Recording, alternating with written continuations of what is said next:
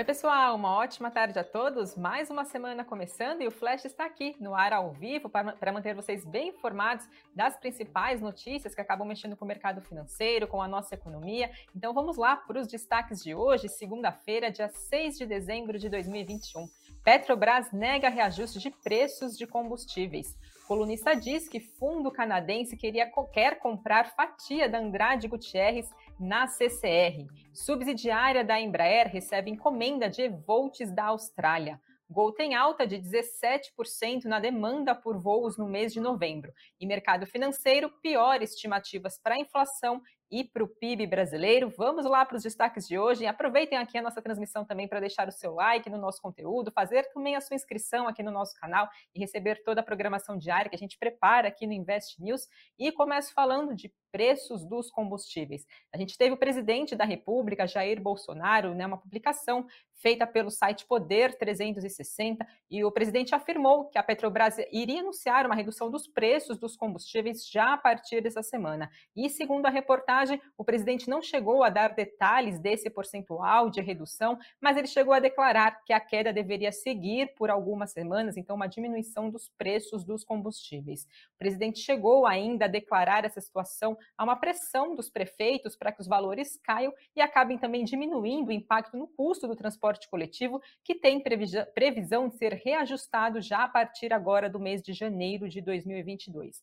Lembrando que a possibilidade de redução dos preços chegou a ser citado pelo presidente da estatal durante uma audiência pública que ele chegou a participar no Senado e ele afirmou na época que a empresa estaria há 30 dias sem reajustar os preços e que analisava se faria então uma redução nos valores dos combustíveis. A gente vem acompanhando o presidente da República fazendo críticas ao aumento dos preços dos combustíveis e apontando responsabilidade de governadores em função da cobrança do ICMS, que é um imposto arrecadado por estados. Em algumas ocasiões, a gente também viu o presidente chegando a criticar essa política de preços da Petrobras e falou que a empresa chegou a dizer também, abre aspas, só dá dor de cabeça fecha aspas. Porém, a gente teve a Petrobras rebatendo essas falas do presidente da República e informou que não antecipa as decisões de reajuste nos preços dos combustíveis e também reforçou, abre aspas, que não há nenhuma decisão tomada por seu grupo executivo de mercado e preços que ainda não tenha sido anunciado ao mercado fecha aspas. Então, fica aí a manifestação da Petrobras em relação às falas do presidente da República sobre, segundo ele, então, essa sinalização de que a estatal faria reajustes graduais, então, nos preços dos combustíveis já a partir dessa semana.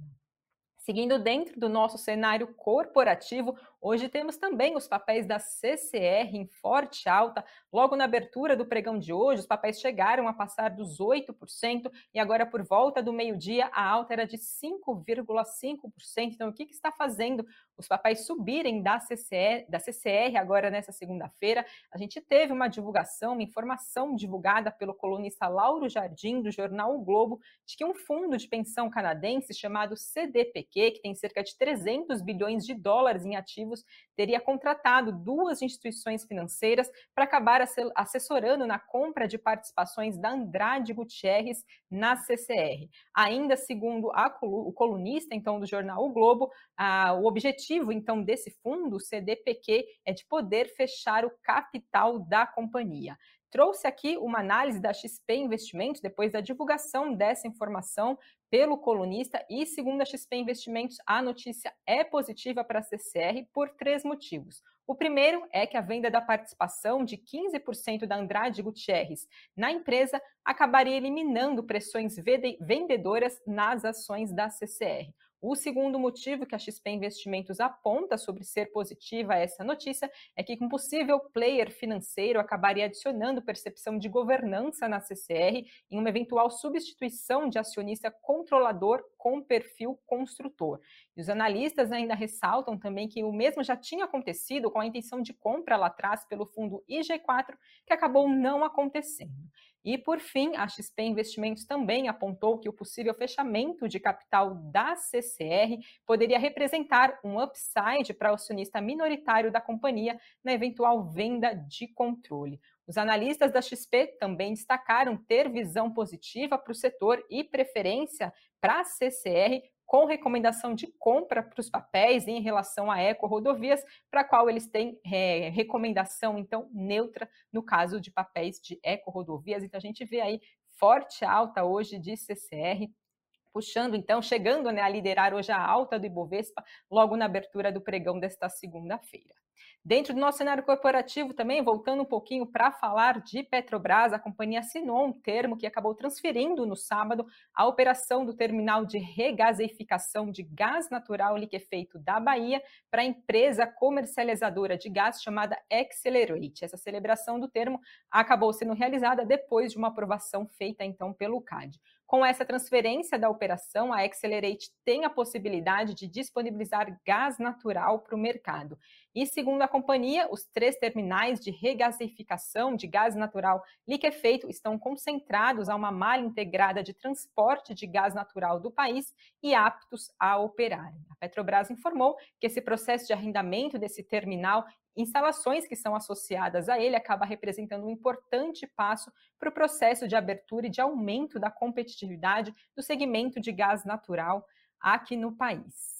Quem também está de destaque no noticiário é a Embraer, que por meio da sua subsidiária, IVE, ela acabou informando que a IVE acabou recebendo um total de 60 pedidos de aeronaves elétricas de pouso e decolagens verticais, os chamados EVOLTs, feitos por duas empresas lá da Austrália. A Embraer já tinha anunciado no fim de semana é, uma operadora australiana de helicópteros chamada Nautilus, uma encomenda de 10 eVolts para operar com atrações turísticas lá na região. E agora a gente teve a Sydney Cines Planes, perdão, que também fez a solicitação dessas 50 eVolts para iniciar a implementação de operação de táxi aéreo elétrico na região da Grande Sydney. E a gente teve também uma manifestação do CEO da Embraer comentando então essas solicitações, mais esses pedidos, e ele disse que as viagens turísticas sustentáveis com voo de baixo ruído e também de emissão zero são um ótimo caso de utilização para soluções da empresa, então mais pedidos chegando aí para a subsidiária IVE da Embraer, dos então IV, dos chamado então os eVolts. Passando agora para falar de Gol, a Gol informou que a demanda por voos agora no mês de novembro, as demandas de voo da companhia, acabou crescendo 17,1% em relação ao mesmo período do ano passado, enquanto a oferta de voos avançou 20,4%. Em relação ao mês de outubro agora desse ano, a expansão foi de 8,5% e já a oferta aumentou mais de 11%. A empresa também afirmou que a taxa de ocupação de passageiros nas suas aeronaves no mercado doméstico agora no mês de novembro foi 82% maior é, e o que representa foi de 82,4%, o que acaba representando uma queda em relação aos 84% em relação a um ano antes e 84,3% em relação a outubro desse ano. Lembrando que a Gol retomou agora no mês passado os voos internacionais e apurou um total de 143 decolagens e uma taxa de ocupação de 70,2%. Já os números de passageiros transportados para fora do país totalizou 15 mil, segundo dados então referentes ao mês de novembro divulgados pela Gol. Temos notícias também da Energisa, que prevê investir 29 bilhões e meio de reais até o ano de 2026 para acabar fazendo uma diversificação dos seus negócios para além da distribuição de energia, que hoje corresponde a 92% do EBITDA da companhia, né, capacidade então aí de geração de caixa da empresa. No ano de 2026, a companhia espera ter uma presença, uma presença muito maior nos segmentos de transmissão e também de geração renovável de energia elétrica, e esses segmentos, somados às novas soluções, como por exemplo a comercialização no mercado livre e também da fintech chamada Volts, devem corresponder por cerca de 25% do EBITDA do grupo daqui a cinco anos. Então, com isso, a participação de distribuição nesse indicador deverá cair de mais de 90% para 75%, segundo então informações que foram divulgadas pela Energisa.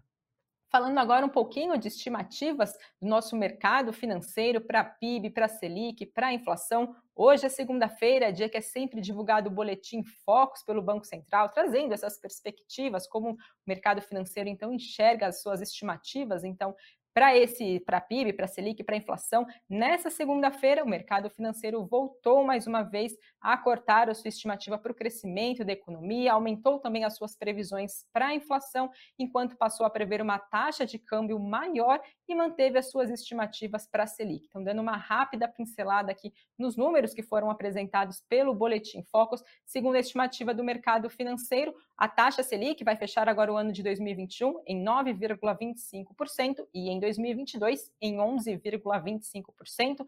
Lembrando que a nossa taxa atual está em 7,75% ao ano e essa semana tem decisão do Copom sobre a nossa taxa básica de juros, a última reunião, a última decisão do Copom para esse ano. Então, sai quarta-feira a decisão de política monetária então do Banco Central. A expectativa, segundo a agência de notícias Reuters, é que a nossa taxa básica de juros tenha um aumento de 1,5 ponto percentual. Então vamos ver o que vem de decisão de política monetária então nessa semana.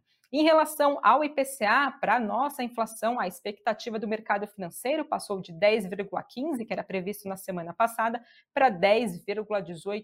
Então, para esse ano 2021 e para 2022, a estimativa passou de 5% para 5,02%. Em relação ao PIB, o mercado financeiro projeta que o PIB vai crescer 4,71% agora no ano de 2021, abaixo então dos 4,7% que era estimado na semana passada. E para o ano que vem, o mercado financeiro prevê que a economia vai avançar 0,51%. Na semana passada, a expectativa era de um avanço de 0,58%. E, por fim, falando das estimativas, das expectativas para o dólar, mercado financeiro estima que nesse ano o dólar vai encerrar em R$ 5,56 e para o ano que vem ficará em R$ 5,55. Passando agora para falar rapidamente do cenário internacional, tivemos a Evergrande alertando para um possível calote de títulos em dólares depois de ter sido chamada, então convocada para pagar 260 bilhões de dólares em obrigação de dívida. A Evergrande disse que não há garantia de que o grupo vai ter fundo suficiente para continuar a cumprir as suas obrigações financeiras.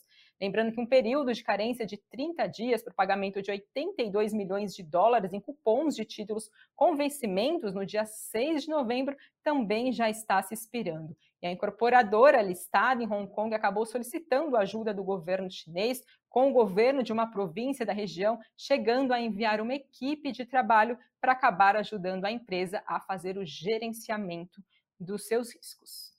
Passo agora para falar do Ibovespa, o principal índice da nossa Bolsa Brasileira, por volta do meio-dia, hoje avançava 1,81%, 81%, chegando na casa dos 106.945 pontos. Dólar também subia 0,23% a R$ 5,69.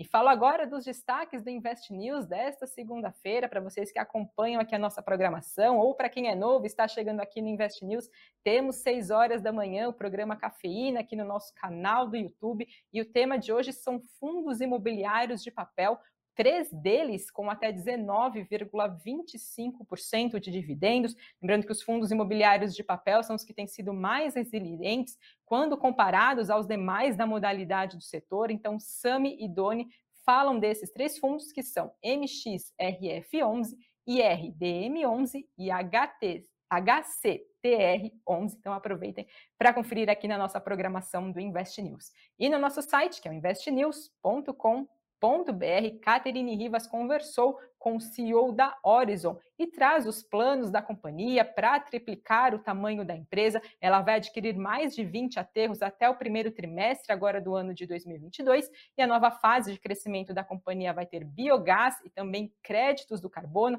Tem uma entrevista então com o CEO da Horizon. Aproveite para conferir, entre outros destaques também que a gente acaba trazendo no nosso site para manter vocês bem atualizados no decorrer do dia. E dando sequência na nossa programação, seis e meia da tarde, também tem boletim Invest News para vocês ficarem por dentro, então, aí após o fechamento do mercado, que acabou impactando né, nossa bolsa, o nosso Bovespa, os principais destaques do dia. Então, fiquem ligados, sempre com participação também de analista da Nuinvest, para manter vocês bem informados aqui dentro da programação do Invest News. E agora vou dar uma olhada nos comentários de vocês, nas perguntinhas, o que, que vocês estão falando uh, das notícias de hoje, o Sigefredo falando em Bovespa sobe com mercados aliviados com primeiros estudos sobre a nova variante. A gente teve um pré-estudo, né, um levantamento divulgado recentemente, vindo lá da África do Sul e também do Reino Unido, apontando que essa variante Omicron, Omicron ela se espalha mais rápido, mas apesar disso, os resultados dela, né, os efeitos dela